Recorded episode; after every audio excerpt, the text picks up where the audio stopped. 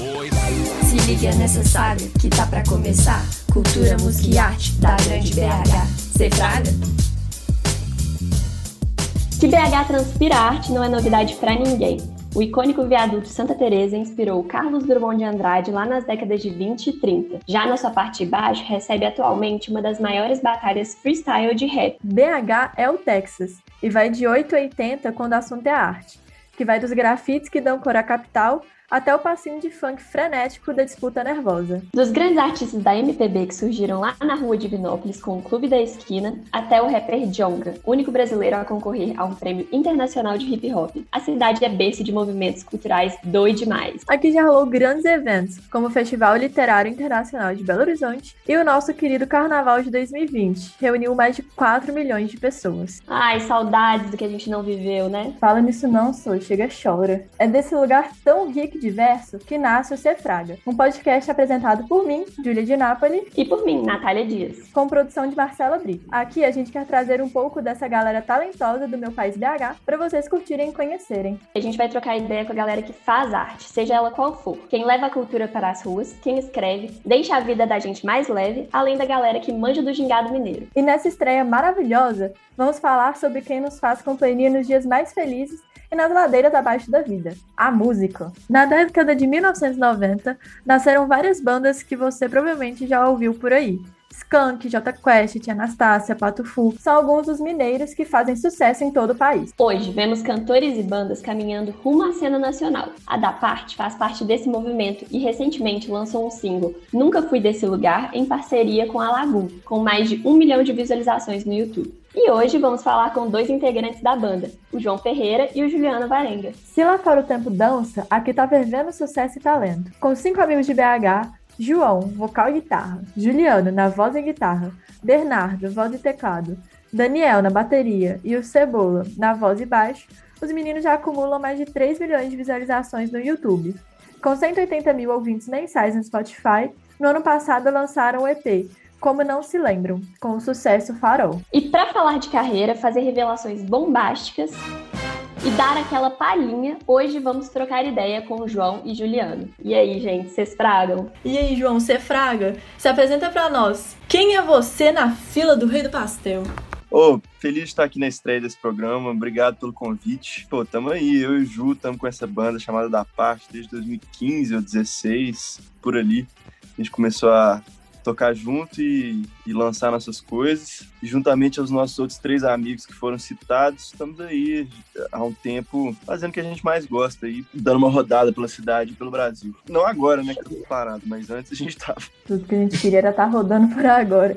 E você, Juliano? E aí, gente, tudo bem? É um pra... Como o João disse, é um prazer a gente estar tá participando aí do Cefraga. A gente está muito animado aí e espero que seja legal a entrevista. A história e tradição mineira na música não é de hoje. De vários cantos da capital e região metropolitana surgiram inúmeros talentos que embalaram a vida de muita gente. E para saber onde vocês estão nessa cena, de Contagem ao centro de BH, vamos começar com o Oncotô Poncovô. O Oncotô Poncovô é o nosso quadro que falamos mais sobre a cena cultural de Belo Horizonte. Em que parte da cultura efervescente da grande BH está a banda que faz músicas para dançar chorando, mas pode sorrir também? Quais são as suas referências? O que, que fazem vocês e para onde vocês querem ir? Um cotô. Um covo. Acho que uma parada que rola, que a gente tá vendo muito em Belo Horizonte, que tem rolado essa cena do pop leve, né, com a Lagoon encabeçando esse, esse, negócio também, e a gente, a gente entra aí como uma das primeiras bandas que começou a, a surgir no cenário nacional, fazendo esse tipo de som. Apesar de que a gente vê que a gente ao mesmo tempo que a gente flerta um pouco com esse rolê do pop leve, a gente também leva para um lado um pouco mais rock. A gente gosta de zoar com os jornalistas que a gente é do pop pesado, então do, do pop bad vibes, porque a gente gosta desse, dessa galera, mas a gente também gosta de uns negócios um pouco mais melancólicos, um pouco mais rock and roll também. E aí a gente curte muito de referência, a nossa principal referência são os Beatles e o Clube da Esquina. E, sei lá, o Oasis, Stick Fingers é uma referência massa. O que mais tem pra falar aí, Ju?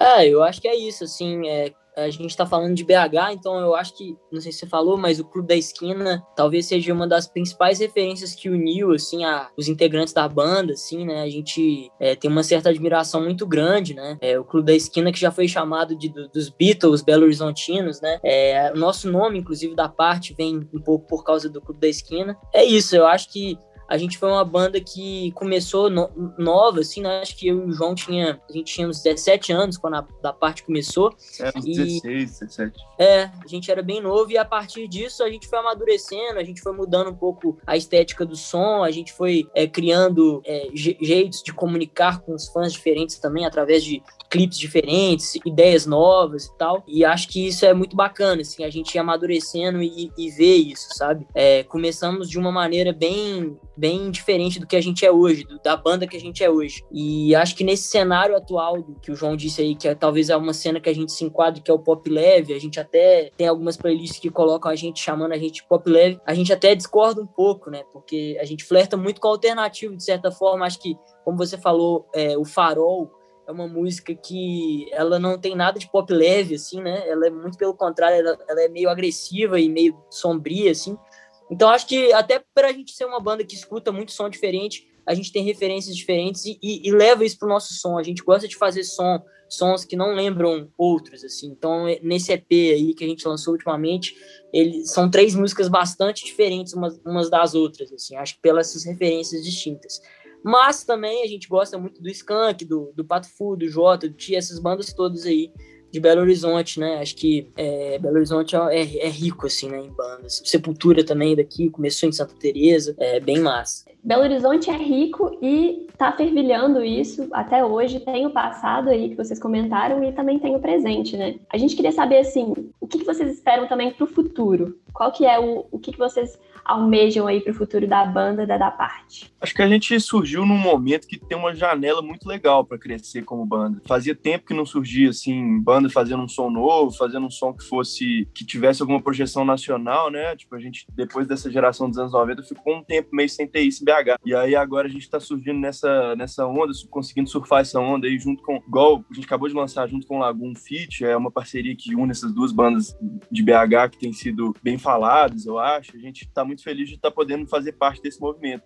E a gente vê outras galeras aqui também aparecendo, tipo, o pessoal do, do Rosa Neon tá aparecendo muito, o, o Lamparino Primavera começou a aparecer também, o Jonga, que já é o maior expoente do rap do Brasil, igual vocês estavam falando. Então a gente vê que existe essa onda de movimentos culturais saindo aqui pro, pro Brasil e a gente fica muito feliz de fazer parte dela de alguma forma. Então a gente está se sentindo bem otimista, eu acho, para crescer mais e cada vez chegar em mais gente. Uhum.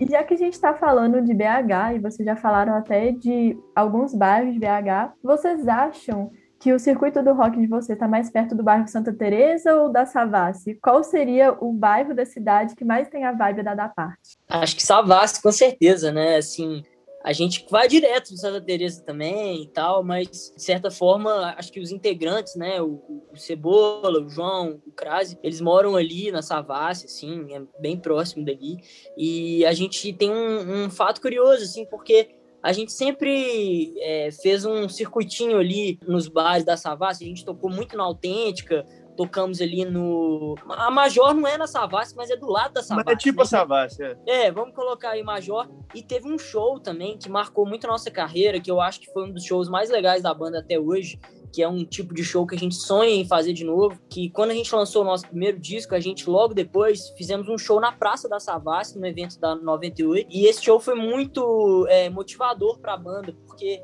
a gente viu pessoas indo ver a gente, pessoas novas, pessoas velhas, pessoas da nossa idade, porque quando o show é público, né, assim, é numa praça, é, isso agrega pessoas de várias idades diferentes. Então foi muito bacana esse show lá na Praça da Savassi. E quando você falou Savassi, isso, me veio assim à tona. É, esse show lá que foi muito, muito massa, assim, muito bacana. Acho que a gente tem um carinho especial. Já fizemos inúmeras reuniões ali também, naqueles no Café Três Corações ali. Enfim, a gente ronda mais por lá. Eu, eu, lembro de vocês quando vocês estavam fazendo shows muito pequenos, assim, até mesmo em, na escola e tudo mais. E aí depois eu vi vocês se apresentando em grandes festivais como Sarará, Planeta Brasil, Breve. E assim, qual que é aquele lugar, assim, um festival que vocês mais querem tocar aí no futuro pós-pandemia?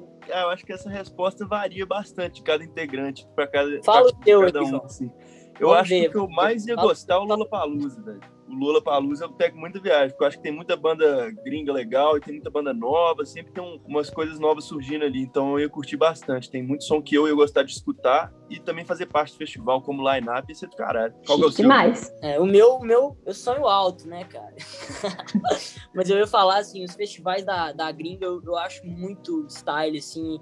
Eu acho que tem um público, né? O público, assim, por exemplo, festivais de cerveja na Alemanha, é, na Dinamarca tem uns festivais também, é, o Roskilde. Tem vários, assim, que eu tenho, eu sonho muito em tocar, assim, o, aquele famosão lá também, como é que chama? É, Coachella. Ah, É Coachella, né? Glastonbury. Eu acho que esses festivais, se eu tocar um dia, eu tô zerado, assim, eu não preciso É, fazer é mais nada. Gente, vamos para uma segunda parte agora do, do nosso programa, já emendando com isso que vocês falaram aí da história do início da da parte. O início da banda começou com um show de uma outra banda que tinha o Juliano e o B, é, mas, mas eles precisavam de outros integrantes, né, que foram convidados, e foi o Túlio e o Daniel. Nessa correria foi o show do St. Patrick's Day, vocês comentaram, que nasceu a da parte em uma outra entrevista. Além desse sufoco lá no início, quais outros perrengues vocês já passaram assim na história da banda? Mas não respondam agora. Porque depois dos reclames do Plim Plim. Tô brincando, a gente não tem patrocinador ainda não. É, a gente vai começar o quadro é, que vai contar os dias de luta e os dias de glória. O Perrengues Nada Chique. Perrengues nada chiques. Ou tem um perrengue bom que o Ju vai contar aí, se, se ele quiser contar da vez lá em São Paulo, depois. Isso, Aquela vez com cebola, velho, depois do show. É, eu abriu- contar, eu contar isso é um pouco constrangedor, né? Porque no caso. É isso que a gente quer. Ah, foi um show lá que a gente abriu pro Skank é, no Tom Brasil. Foi um show muito legal, assim, tinha muita gente e tal. Talvez uma das maiores plateias que a gente já, já pegou, assim. E aí o show foi bem massa e tinha muita bebida no camarim também. Vodka, whisky, é, cerveja. E aí, na hora do show do Skank, eu tava muito empolgado e comecei a tomar uma Smirnoff no bico, assim, e na empolgação e tal. E aí eu fiquei do nada, assim, eu não tava reparando, mas do nada eu vi que eu tava doidaço. E aí eu entrei no, no Uber, assim, a gente ia pra um after, e aí eu comecei a dormir no Uber. E aí, quando eu comecei a dormir, foi, foi aí que eu morri, assim. Aí quando eu acordei, eu vomitei no, no- em cima do Cebola, que é o nosso baixista. É, sujei o carro do motorista, o motorista ficou putaço. Aí o Cebola foi é, num lava-jato com o cara, o cara vai, vai ter que pagar 200 reais pra limpar o carro. E isso eu tinha voltado pro hotel, passando mal, e aí eu quase esqueci minha carteira, meu celular, tudo no carro também. Se não fosse o B, o nosso tecladista, eu ia ter perdido isso. Mas o caso é engraçado porque, tadinho do Cebola, ele tomou um jucaço meu, assim, no corpo inteiro, e ele não ficou bravo comigo, porque o Cebola é o cara mais legal do mundo. Um dia vocês vão descobrir isso, vocês vão ter a oportunidade de conhecer ele, tomar uma com ele.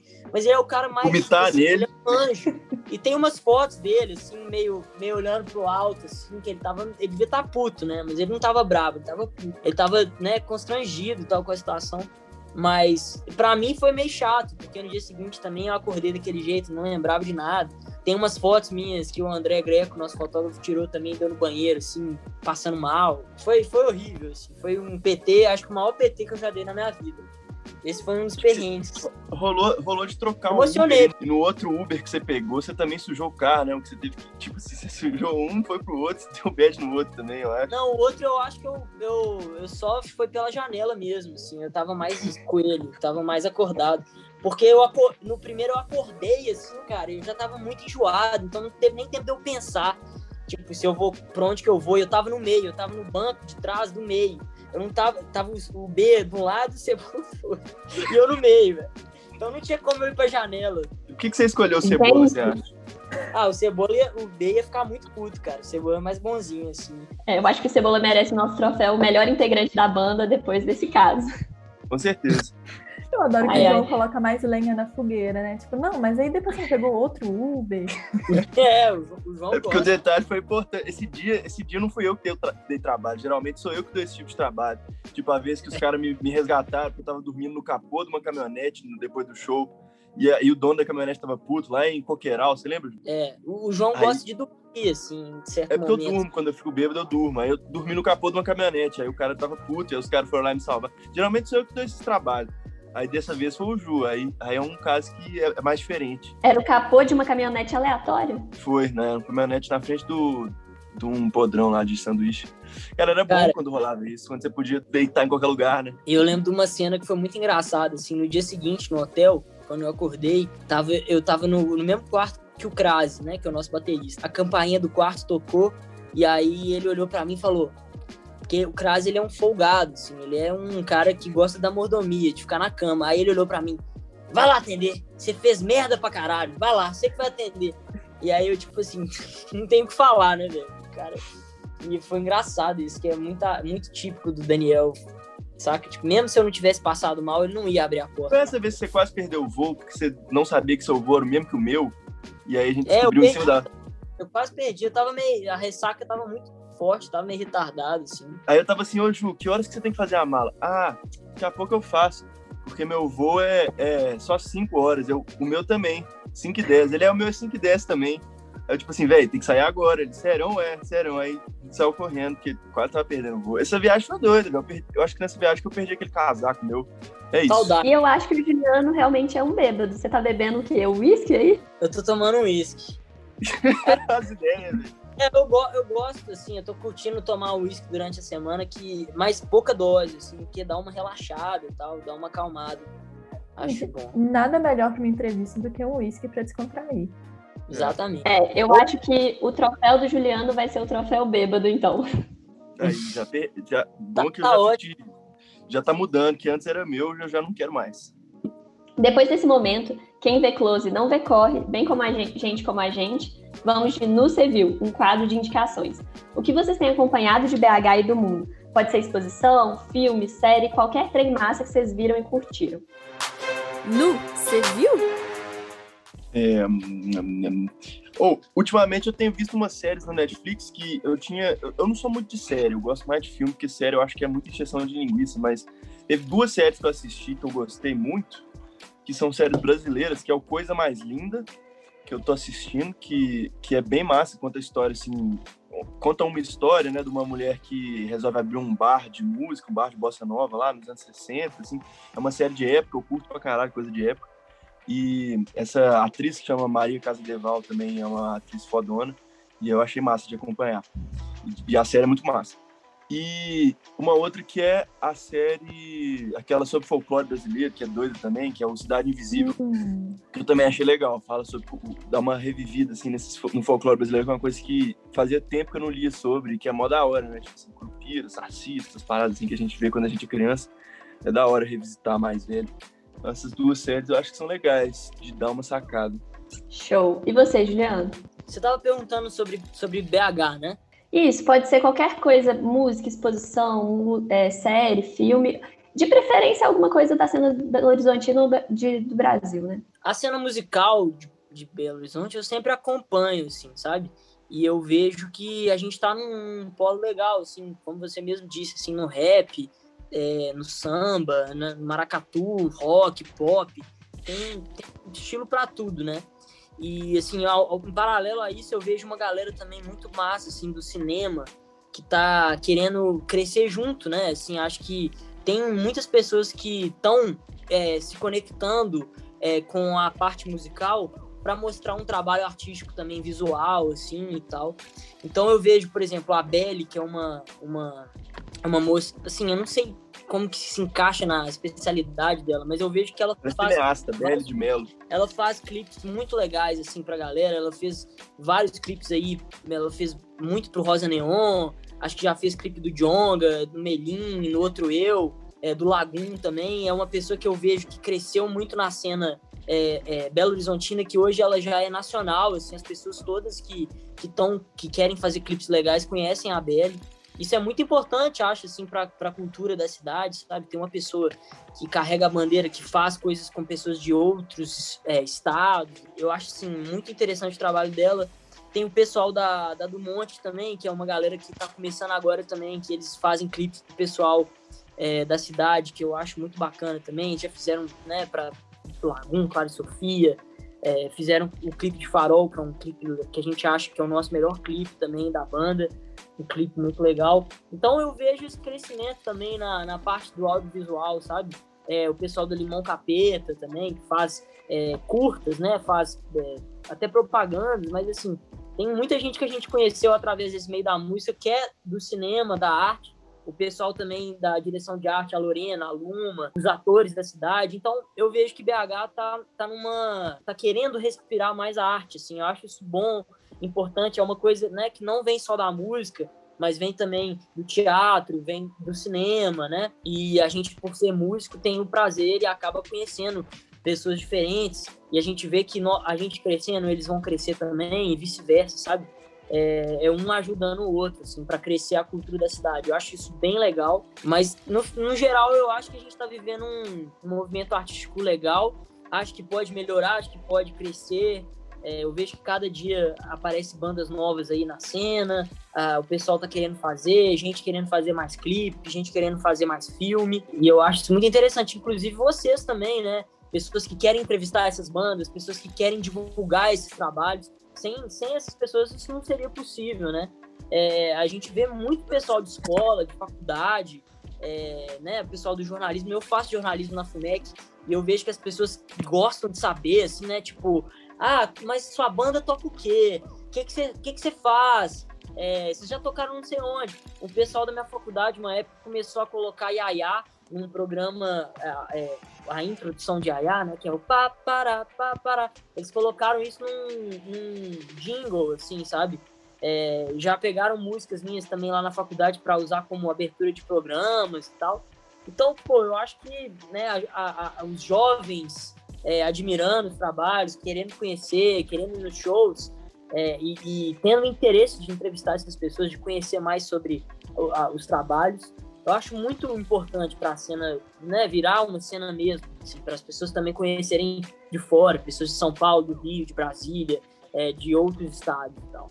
Eu acho isso bem legal. Mas agora nós estamos encaminhando para o nosso último quadro. Sim, o Improvisa Isso. Basicamente, vocês têm que dar uma palhinha de 30 segundos sobre algum tema aleatório que a gente inventar aqui.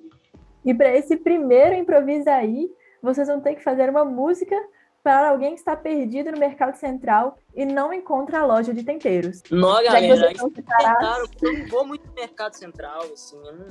Pois é, mas fala disso então, fala que você também não sabe. Então vamos lá.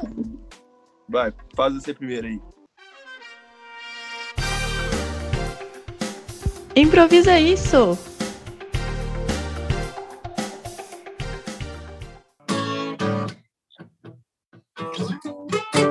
Uma pessoa procurando tempero no mercado central.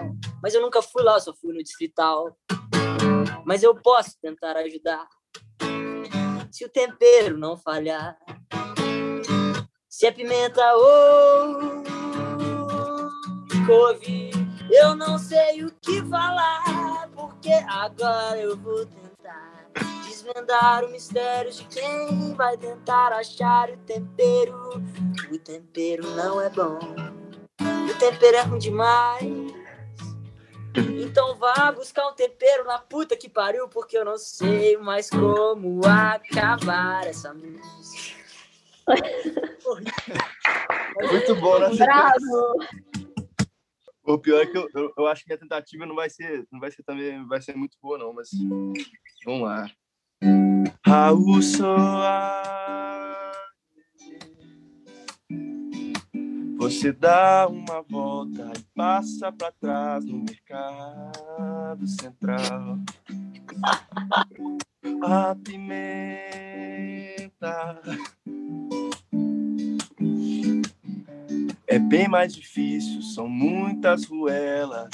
No mercado central é uma bosta de achar. Você não vai conseguir, então nem tente ir lá. É mais fácil comprar. Na internet hoje em dia o Covid proíbe de sair de casa. Fica em casa e compra sua pimenta na internet. Fique em casa e compra sua pimenta A internet, internet, internet. É isso. Muito bom, bravo. Depois dessa obra-prima exclusiva do Cefraga. A galera que tá ouvindo vai ficar assim, como assim esses dois caras vivem disso, né? Como assim eles têm uma banda e compõem depois dessas bolas? É, Ai, ai. Mas isso é uma Gente, é isso, eu só gente, posso a gente é dizer melhor que fora da vocês improviso. foram brilhantes. Pô, Acho que vocês podem até lançar eles. é, eu, Vamos eu acho que lançar. eu- aqui eu vou até tentar inventar uma coisa falando sobre esse tempero aí, porque eu não fiquei satisfeito com a minha versão, não. A gente pode perceber que o Juliano só conhece um tempero, que é a pimenta. E aí ele inventou, enfiou a couve ali no meio. É, não, não Muito mandei bem. bom. Muito Mas, bom. ô, ô, pessoal, é, obrigado pelo convite. Eu entendi que agora é o fim do programa, né? Pelo jeito. Queria agradecer mais uma vez terem chamado a gente para a estreia desse programa. Tomara que tenha vários convidados legais aí e a gente fica feliz de ter sido um deles. Para quem não conhece a banda e ouviu esse programa até agora, obrigado por ter conhecido a gente através desse programa. Para quem já conhecia, obrigado por ter conhecido a gente e assistido esse programa depois. E conheçam mais. Estamos lançando várias coisas, vamos lançar músicas legais esse ano. Tem um disco ainda para o primeiro semestre de 2021. Já está no ar nosso feat com o Lagum, chama Nunca Fui Desse Lugar. E é isso, cara. Obrigado. Faço das palavras do João as minhas palavras também. E é um abraço pra todos. Foi um prazer estar aqui hoje. Ótimo. E meninos, como que o pessoal pode stalkear vocês nas redes sociais? Arroba, Arroba da, da parte, parte. no Instagram, no Twitter é Banda da Parte, né? Isso. E no Spotify é da parte, é da parte junto também, não é separado, não é da parte, é da parte junto. É uma palavra só. E é isso. É, tem onde você quiser, no Twitter, no Instagram, no, é, no YouTube também. Se se inscreve lá, segue a gente no, no Instagram, no Spotify, se você gostar do som. E, e é isso. Show. Muito obrigada, meninos. Como a gente fica depois desse programa massa, né? Vocês podem cantar, dançar muito na frente do espelho e dar aquela choradinha ao som da da parte, que está nas plataformas de streaming. Agora vocês fragam demais sobre a da parte. Fiquem ligados aí e até o próximo programa. Um beijo. E um queijo. Roda a vinheta. Se liga nessa saga que acabamos de contar. Cultura, música e arte da grande BH. Cê fraga?